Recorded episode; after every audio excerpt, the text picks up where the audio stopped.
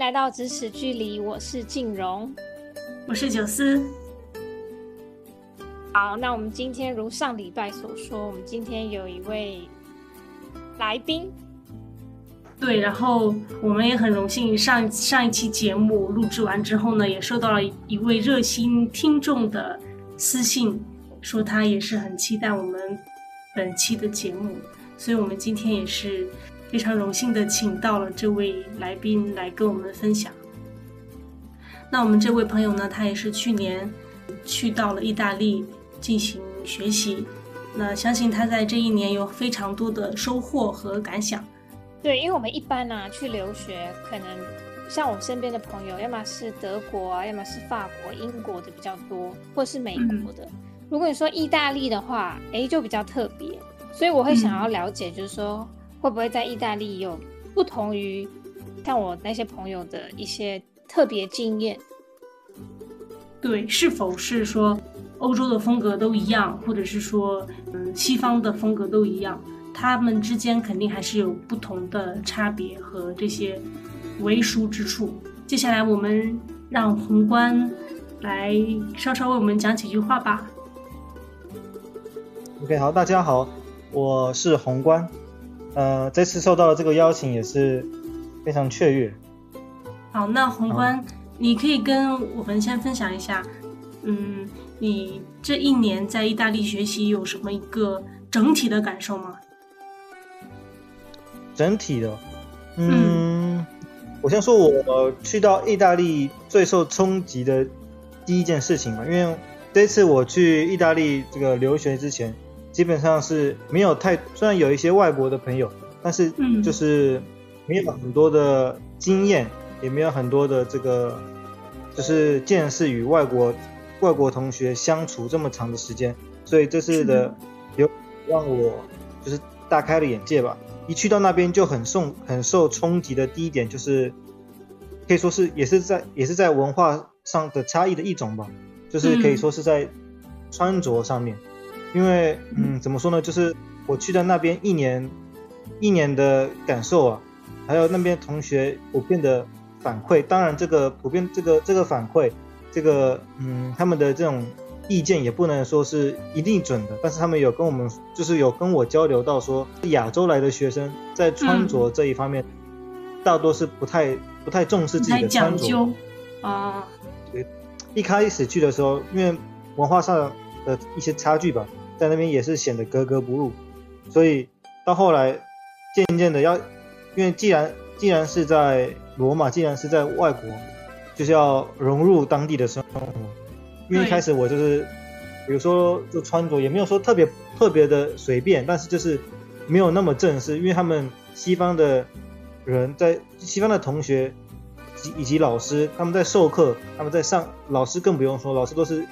都是个个都是西装。搭配很正式的裤子跟皮鞋，这个众多同学当中，他们都是个个都是衬衫，虽然没有，虽然说没有打领带，也没有，也不至于穿到西装，但是都是至少是一个正式的氛围。然后我一个亚洲的同学穿着这个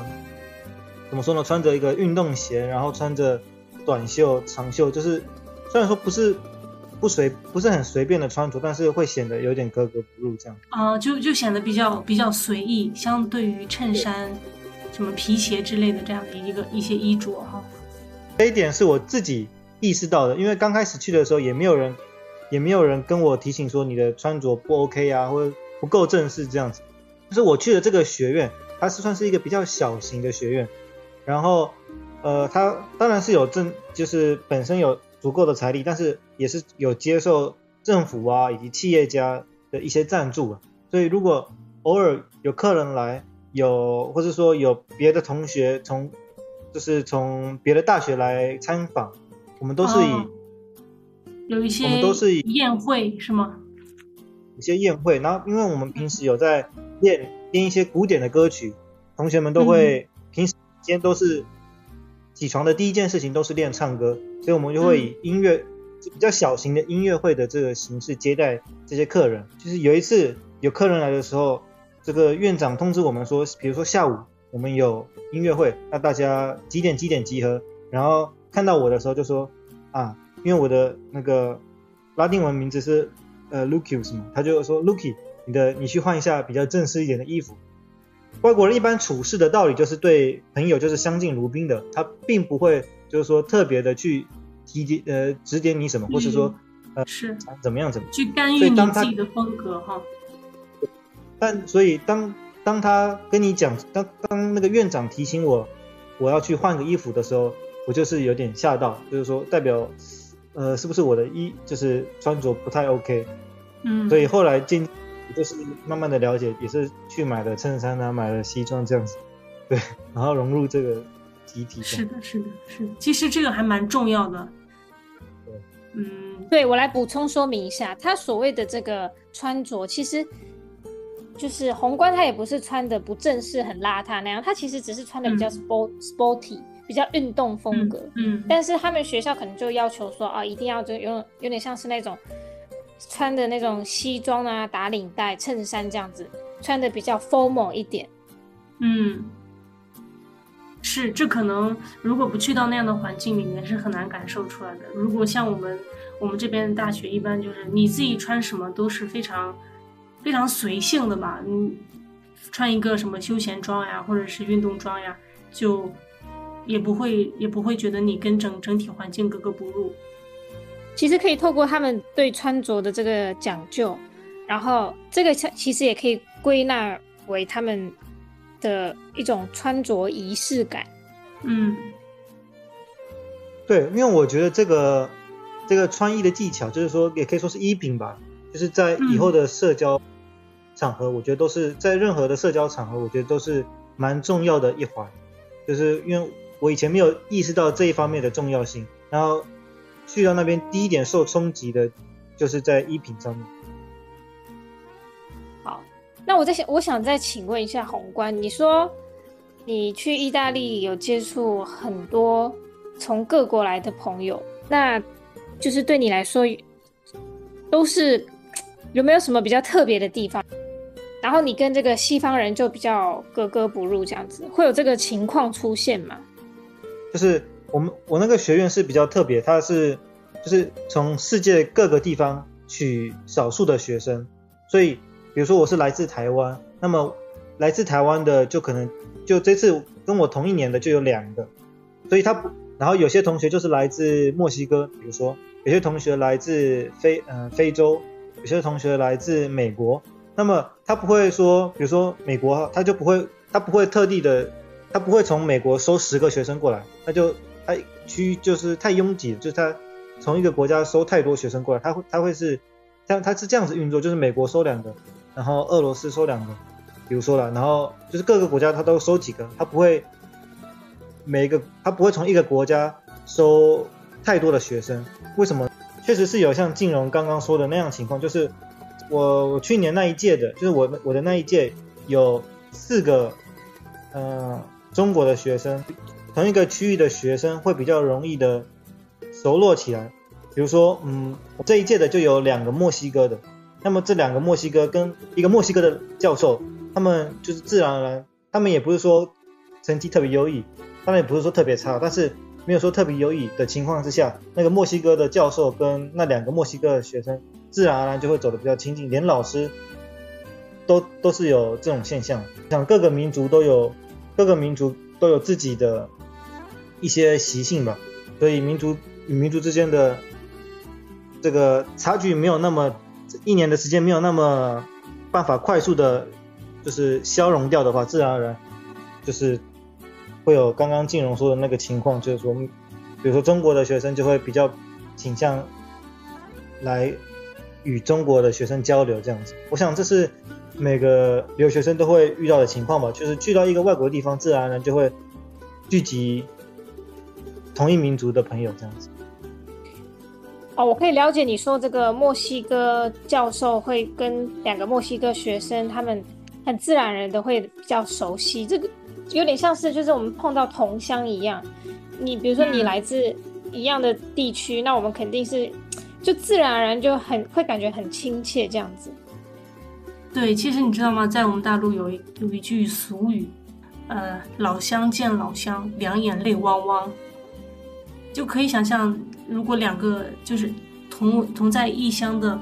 两个同乡者，其实很很自然的就会贴切到一起。所以这也不是说要有一个外在规定就能够在短时间内把两个同乡者给分离的。我自己本身对这样对这个学院也是有稍稍了解一下哈。嗯，我其实非常好奇的一点就是，